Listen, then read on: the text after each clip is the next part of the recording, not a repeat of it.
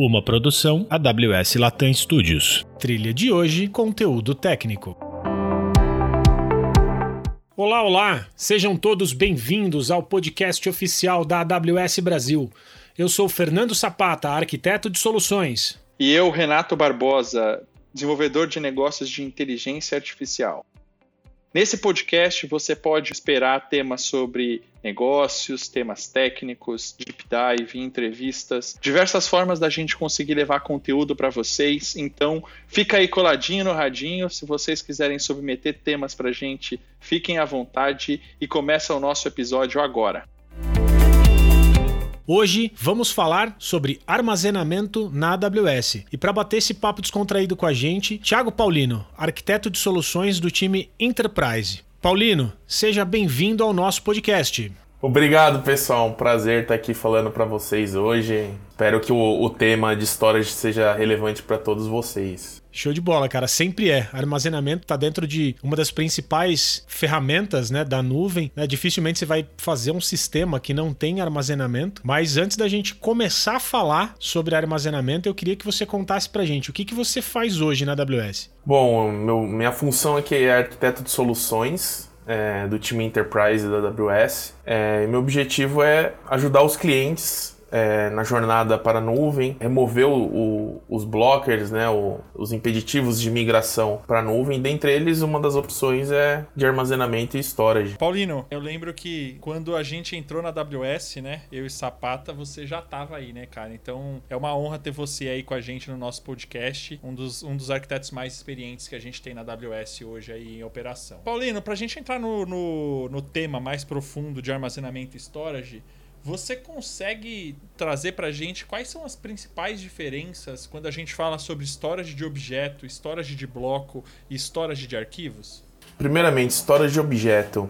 É, esse tipo de armazenamento né, em nuvem, é, e aqui na AWS no caso estamos falando do, estamos falando do Amazon S3, ele é um, uma opção de armazenamento em nuvem, a qual permite você armazenar objetos, sejam eles quais forem, é, no formato de 1K até 5 terabytes. Né? O, o, o, maior arquivo que você consegue armazenar no Amazon S3 hoje é de 5 terabytes, que é um, um volume bem alto. E o principal objetivo desse serviço, como o nome já diz, é armazenar objeto. Ponto.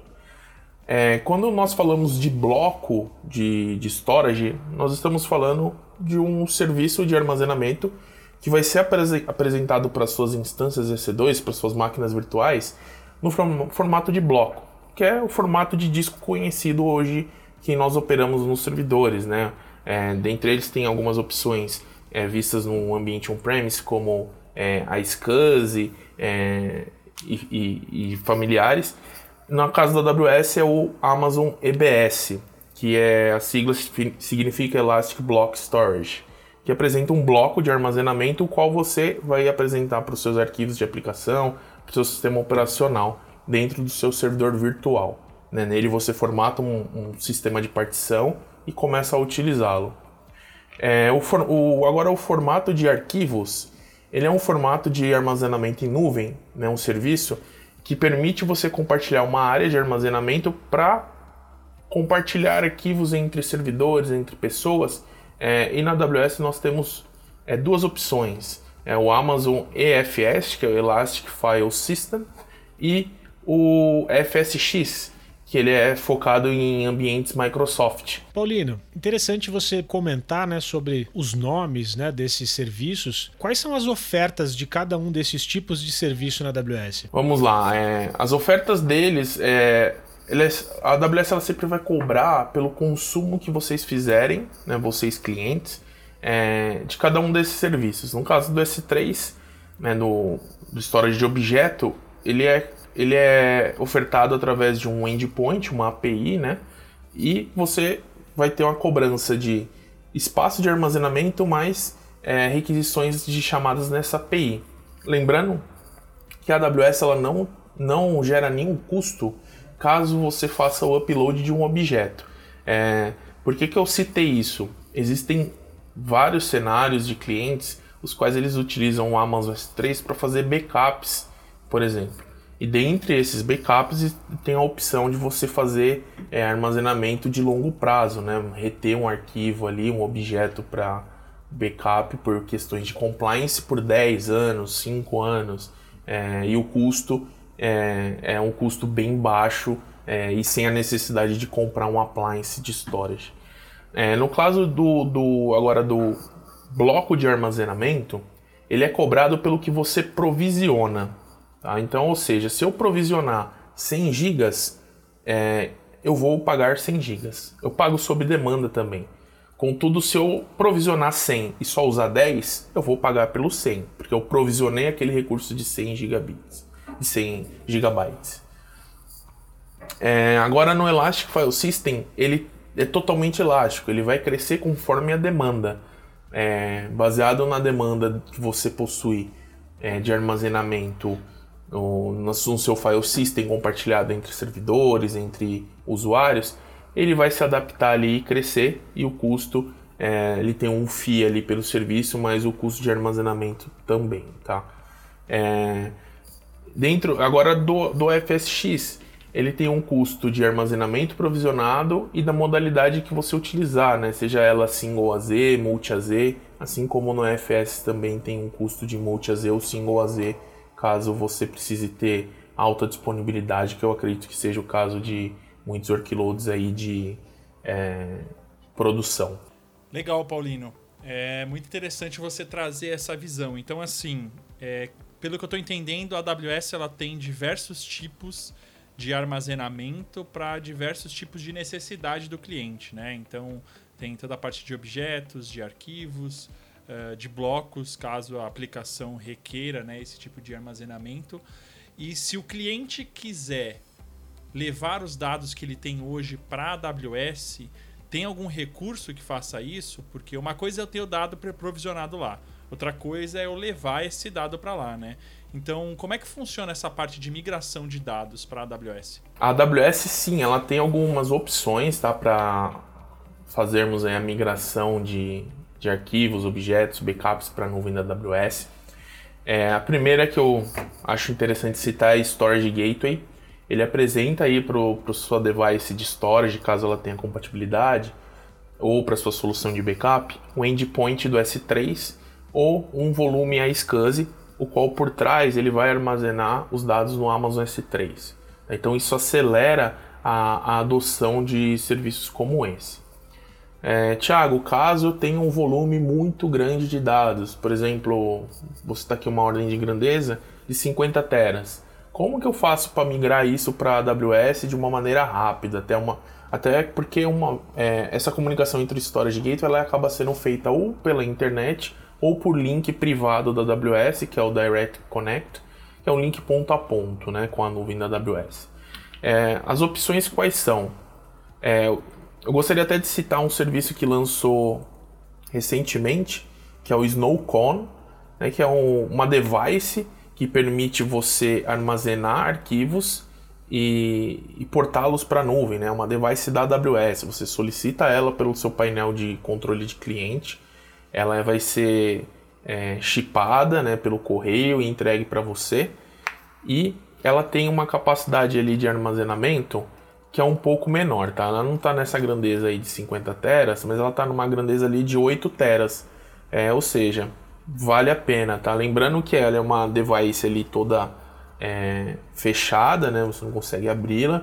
Ela tem toda uma criptografia utilizando chaves de segurança da, da AWS, usando o serviço KMS, e permite você migrar, né, copiar esses arquivos via USB, via é, Ethernet, em algum, alguns outros casos aqui que eu vou citar, é, e acelerar essa migração. E ele tem até um plus também, que vale citar que o serviço oferece, que é a possibilidade de você executar uma pequena máquina virtual nessa device. Às vezes para acelerar a transformação de algum arquivo, executar alguma, algum código ou algo do tipo, tá? É, as outras opções são o Snowball. O Snowball ele tem duas derivações, né? Que é o, o otimizado para armazenamento, o qual viabiliza para você ali uma caixa com 100 teras, então atende o cenário que eu citei antes ali de 50 teras. É, e a outra opção é caso eu precise executar algum poder computacional ali na borda antes de transferir o dado, é, existe a opção do Snowball Edge, é, que tem a opção de executar a computação ou em alguns casos ali até a computação otimizadas com GPU para transformar dados de machine learning, é, pré-processar alguns arquivos, né? depende bastante do caso. Mas para migração de dado bruto, eu, eu, acredito que o Snowball Edge Storage, é, que já tem disponível aqui no Brasil, é, ele vai atender aí a demanda tá, de vocês, clientes, migrarem um, um volume grande de dados para a nuvem no menor tempo possível. É, por fim, é, tem também uma opção que eu acho que é um dos serviços é, de, de, do pilar de storage da AWS que quando lançou é, eu fiquei assim, abismado de, de, de ter uma, um serviço como esse, que é o Snowmobile, que a AWS ela oferece um container, é isso mesmo, um container é, daqueles que ficam no navio e tal, é, para fazer migração de dados, tá? Então esse tipo de serviço ele ele permite você migrar ali a escala de exabyte de dados num curto período de tempo. É bem interessante. Você recebe no seu data center ali o, o container, energiza ele, conecta toda a parte de fibra óptica, para fazer a transferência dos seus dados e quando finalizar o caminhão vai lá retirar o container e levar para o data center da AWS. É importante lembrar que é que nem todas as opções elas estão disponíveis no Brasil, tá? Mas o Snowball ele já está disponível no Brasil e muitos clientes já utilizaram ele esse serviço para fazer migração massiva de dados para a nuvem da AWS. Pô, interessante isso que você comentou, Paulino, de armazenamento, mas e se eu tiver com uma necessidade de archiving, por exemplo? O que, que a AWS tem para eu fazer archiving, né? Aquele meu backup que está aqui hoje na, na, na, fita e eu preciso garantir, né, que ele, por uma questão legal, né, eventualmente fique aí 10 anos armazenado de forma de forma segura. O que, que a AWS tem em soluções de archiving? É, a AWS ela tem um serviço que ele é uma derivação até do, do Amazon S3, que é o Glacier. O Glacier é um serviço que permite você realizar archiving de dados. Geralmente os clientes buscam isso por compliance, né? armazenar dados ali é, por longos períodos e, caso necessário, recuperá-los. É, e o custo é baixíssimo, baixíssimo, é menos de um centavo de dólar por giga armazenado. É, e reduz muito o custo de armazenamento. Então, para archiving, o Glacier era uma ótima opção. Caso vocês clientes, né, que isso é essa pergunta que eu, que eu vou responder agora é a pergunta que eu ouço bastante de clientes, até complementando sua pergunta, Sapata. É, poxa, não sei qual é o tempo certo que eu vou fazer archiving aqui dos meus dados. Qual que é a melhor opção? É, eu diria que utilizar uma opção ali do, do S3 que é o Intelligent Tiering que, que serviço faz do próprio S3? Se você ativar ele, ele vai analisar qual que é o padrão de requisição dos seus arquivos que são armazenados no S3 e automaticamente mudá-lo da modalidade de armazenamento do S3. Ele vai começar a fazer o archive tá, daquele arquivo. Ah, o dado vai ficar frio, eu não vou acessar? Não, ele vai ficar online, só que ele vai mudar para uma modalidade de armazenamento do S3 que vai lhe custar menos o giga armazenado. Então, sem fazer nada, só de ativar essa função do Amazon S3, você já começa a utilizar a feature de archive né, por, por requisição de arquivo, sem ter nenhuma penalidade de durabilidade, segurança, é, só benefício no caso da redução de preço. Paulino, só para entender um pouquinho mais, essa funcionalidade é, é um checkbox que o cliente tem lá no, no próprio S3? É um checkbox, né? Podemos dizer que sim, um checkbox, é uma feature que você precisa ativar no seu S3, é uma flag que você precisa é, dar o enable, e com isso o S3 ele vai passar a fazer toda essa análise automática. Caso você tenha algo pré-definido, exemplo, é, eu quero armazenar os dados no meu S3 principal, que eu vou chamar aqui de default, tá? Depois de 30 dias eu quero mudar ele para uma modalidade de S3 que é com acesso infrequente, né, infrequent access, que é uma modalidade também do S3 para arquivos com menos acesso. É, isso reduz o custo sem mexer, como eu comentei já, de criptografia, é, durabilidade. É, ele vai continuar acessível online objetos, só que numa modalidade com acesso infrequente, né? é, ele vai fazer depois de 30 dias. Depois de um ano nessa modalidade, eu quero deletar o arquivo ou eu quero movê-lo ali para o Glacier. E depois de dois anos no Glacier, eu quero deletar aquele objeto. Esses passos que eu comentei, vocês clientes não precisam executá-los de maneira manual.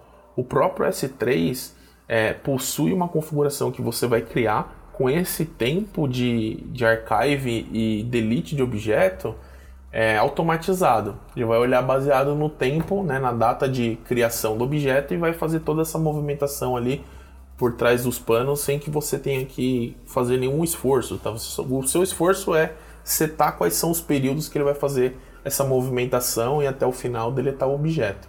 Então torna bastante fácil a gestão ali de compliance de objetos, arquivos, por conta do, do time ali de armazenamento, né, que cuida de storage e de é, compliance do, da sua empresa. É, parece muito mais fácil do que ficar administrando fita, né? E, e em armário de fita e tudo mais. É bem interessante, hein, Paulino? É, deixa eu te perguntar uma outra coisa. A gente falou sobre S3, a gente falou um pouquinho sobre diversos outros serviços, como o Snowball para migração e tudo mais. Cara, você consegue falar um pouquinho para a gente do EFS, né? E que tipo de workload que eu poderia ter benefício com o EFS? Pelo que eu entendo, eu acho que é um, é um, é um, é um sistema de arquivos mais focado a, a, acesso distribuído né, em diversos servidores e tudo mais, e me parece que ele é elástico. Você pode me dar mais detalhes sobre ele? Você está certo, ele é um sistema de arquivo ali de que é compartilhado com mais servidores, tá? É onde eu vejo é, fit, né? Onde eu vejo usabilidade é, desse serviço aqui no, nos clientes que eu tenho conversado. É, o primeiro deles é uma opção ali de compartilhamento de arquivos é, entre workstations. Né? Tem bastante clientes que rodam os seus desktops na, na nuvem da AWS e precisam de uma área de armazenamento compartilhado é, entre os usuários da empresa. Tá? Essa é uma opção. Tem várias formas de se fazer isso, lembrando, tá? Essa é uma opção de se fazer.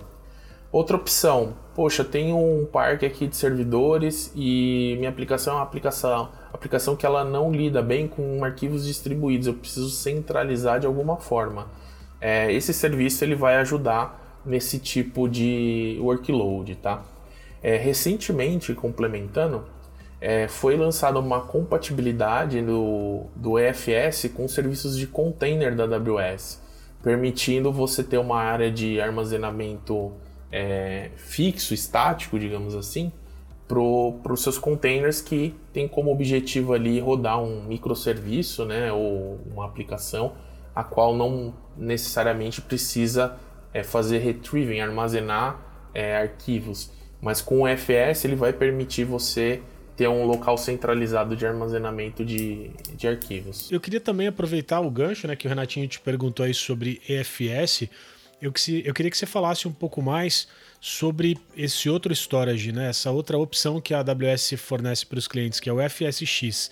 É, pelo que eu entendi, ele é específico para Windows, né? Como, quais são as principais diferenças, né? E por que, que eu deveria utilizar o, F, o FSX? Diferente do EFS, é, até complementando o EFS, né, a resposta do EFS aqui, e já respondendo sobre o FSX, o EFS ele é construído numa plataforma Linux, tá? Então você consegue ter um compartilhamento com NFS 3 e NFS versão 4. Entendo que em algumas plataformas Microsoft você já consegue montar o NFS 4, mas em alguns cenários não. É, e a questão de otimização também não, não funciona tão legal. Ele é um sistema de arquivos mais focado para plataformas Unix. É, o FSX não, ele já é uma modalidade de armazenamento é, focado em ambientes Microsoft que lhe traz bastante performance, escalabilidade e o próprio serviço gerencia ali a questão de multi-AZ. Então você não precisa se preocupar em criar um storage de arquivos ali para os seus servidores Windows, é, ter que manter a alta disponibilidade disso, é, integração com AD, todo esse tipo de, de esforço o serviço abstrai para vocês. E features acho que, que é interessante comentar que isso acontece bastante, principalmente em storages de arquivos de usuários, né, de workspace. é a questão de duplicação de dados. O FSX ele tem um algoritmo de deduplicação de dados. O que, que é isso, Thiago? Se eu armazenei um objeto, eu, Thiago, tenho um workstation, um workspace lá, armazenei um objeto que é uma foto ou um documento, tem o nome documento.pdf. E você, Sapata, Renato, copiou esse documento também armazenou em outra área do storage, eu não vou pagar de novo por ter três armazenamentos, eu vou pagar apenas por um. Essa tecnologia presente no FSX permite essa deduplicação de dados. Legal, Paulino. Então, dá para dá perceber que a AWS tem diversas ofertas para diversos casos de uso. E isso é é, de verdade assim me faz me sentir bastante confortável porque é, dá para perceber que praticamente qualquer necessidade de, de armazenamento diferenciado que o cliente precisar, a AWS tem uma, tem uma oferta para isso, né? É, agora, como é que eu consigo saber, Paulino, é, se todas essas variações de storage para mim acaba saindo mais barato do que o meu storage tradicional que eu tenho hoje em algum tipo de colocation ou até mesmo dentro do meu data center aqui. Tem alguma forma que a AWS recomenda faz, fazer esse cálculo de custo? O nosso time ele apoia é, os clientes a fazerem essa análise de, de cálculo, tá? Mas os, eu acredito que os pontos chaves ali de se levar em consideração são é, espaço no data center, refrigeração, energia, é, o custo do hardware, né, do, do, do storage para essa finalidade, é, o custo de suporte desse equipamento, o conhecimento do, da minha equipe que vai operar esse, essas soluções, tudo isso precisa ser levado em conta quando nós vamos, formos falar em TCO, tá? Por quê? É, soluções, por exemplo, como o S3, é, soluções como FS, como o EBS, o FSX, elas já têm presente é, algumas features. Primeiro, o S3 que tem uma, uma questão de versionamento de objeto. Ele não vai apagar o arquivo, ele vai versionar sempre aquele arquivo. Tá? Então te protege ali de certa forma com erros humanos que venham apagar um objeto. É, o EBS ele já tem nativamente uma função de snapshot dos volumes que te auxilia nas questões, nas questões de backup é, o EFS, além da questão de armazenamento de, de arquivos compartilhados, ele tem presente também a possibilidade de você fazer tier de armazenamento e ir movendo para um custo menor, né? o archive daqueles arquivos. É, e também tem a feature de backup automatizado. O FSX, mesma coisa, ele também tem a feature de backups que vai auxiliar ali o seu time na operação. Por isso que é importante levar todos esses itens em consideração ali, caso vocês estejam fazendo um, um, uma análise ali de custo, para ver o que, que vale ou não vale a pena, tá? É importante. A AWS você paga pelo que você vai usar. É, geralmente soluções de storage on-premise, você acaba comprando, vocês clientes acabam comprando em muitos cenários um, um equipamento maior do que o necessário para atender uma demanda já prevendo que vai crescer, ou você tem um custo inicial muito alto por conta da caixa ali de, de storage, e quando cresce você pode ir adicionando discos. Né?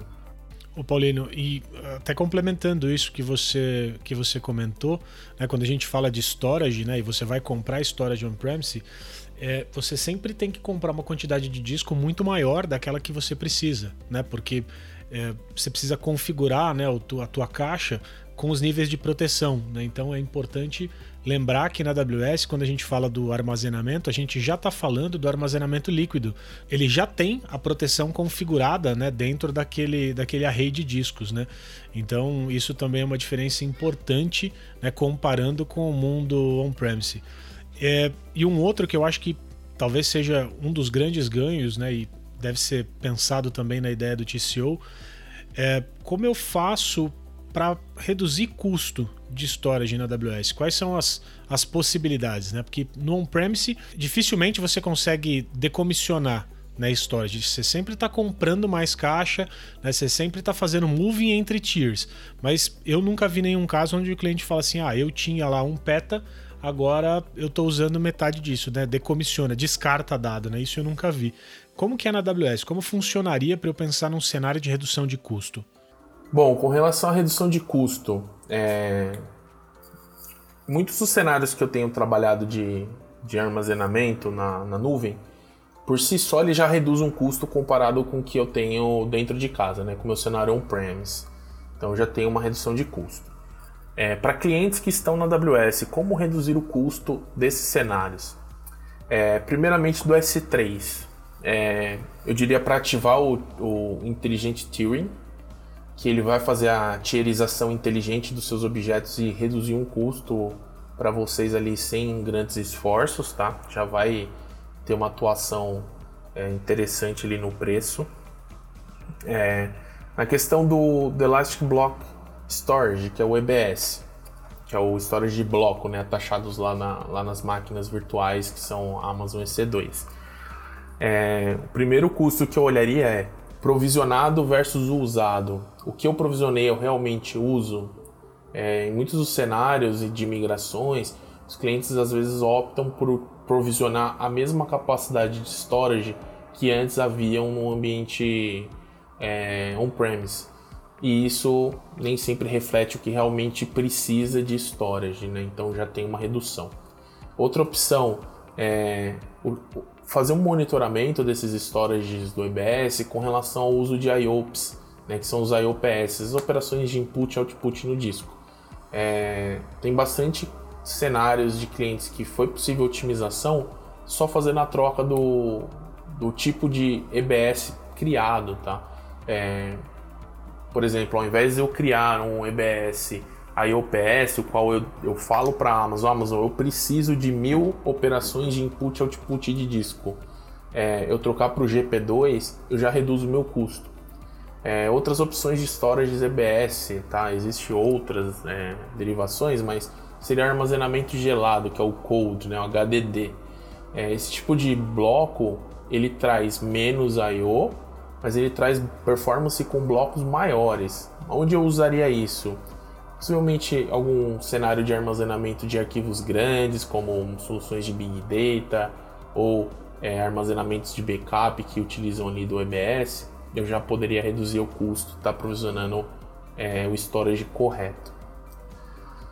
É, falando do EFS, o serviço de EFS ele tem a opção de tierização de objeto, então isso já permite o serviço ali que é totalmente, totalmente elástico tierizar seus objetos que estão armazenados né, e reduzir seu custo. Cara, é... eu queria deixar um espaço aí para que você falasse, então, cara, é... com a sua experiência no campo, né, o tanto, o tanto de coisa que você já viu, é... quais são as suas recomendações finais para quem hoje já tem workload na AWS e para quem hoje pensa em fazer alguma migração? O que, que você diria para esse cara pensando no ponto de vista de storage, de todos esses anos de experiência que você tem de AWS? Pessoal, é, com relação à migração, primeiramente para o S3 ali, questões de backups, é, ele vale o estudo com relação ao Snowball, tá? Para acelerar essa migração. Muitos dos cenários que eu tenho trabalhado com clientes, transferir via internet ou por um link privado vai, vai levar um certo tempo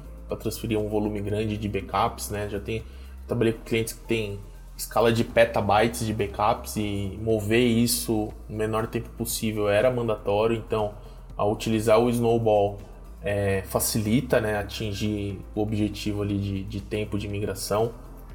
É, analisar qual caso vale a pena utilizar o S3, tá? O S3 geralmente para arquivos estáticos, como arquivos de imagens de websites, arquivos de backup, faz muito sentido, tá? É, o Amazon EBS, utilize ele da melhor forma, entenda quais são as opções é, disponíveis né, da solução de Elastic Block Storage e qual que faz mais sentido para o seu cenário, tá? Vale estudar as opções que existem antes de sair utilizando ali e talvez provisionar algo que você não precise e com isso aumentar o seu custo de, de nuvem AWS. É, com relação ao FS, é, ele tem uma grande facilidade para uso, é, você não precisa provisionar nada, é só ativar o serviço e utilizar. Ele tem uma escalabilidade automática baseada na, na no crescimento do, do file system. Conforme maior ele for, mais capacidade de throughput ele vai ter. Então ele é um serviço mais fácil de se utilizar, tá? O, F, o FSX, mesma coisa, né? Um pouco diferente, eu preciso provisionar ali uma capacidade inicial e ele vai ter um throughput ele já pré-definido, vai ser multi-AZ com, com alta disponibilidade, replicação entre esses servidores garantidas pelo serviço. Então, em resumo, é, é utilize a ferramenta certa para o trabalho certo, tá? Não é o S3 que vai servir para todas as demandas, não é o EBS que vai ser a melhor opção para tudo, e não é o FSX ou EFS que vai ser a melhor solução de armazenamento para tudo. Então, utilizar o, o serviço certo para o trabalho certo, eu diria que é, é algo primordial aí para uma migração reduzindo o custo do ambiente on-premise. Pô, show de bola, Paulino. Topzera demais esse nosso bate-papo. Queria mais uma vez aí agradecer seu tempo. E, mano, é isso. Valeu. Legal, pessoal. Agradecido pelo espaço, pelo tempo e Caso de dúvidas, estamos à disposição. Um abraço. Pessoal, só para terminar, eu queria deixar disponível é, o meu LinkedIn, LinkedIn do Paulino e LinkedIn do Sapata. Caso vocês tenham alguma dúvida, algum questionamento, é, fiquem à vontade para entrar em contato com a gente no nosso LinkedIn e a gente se encontra num próximo episódio. Abraço!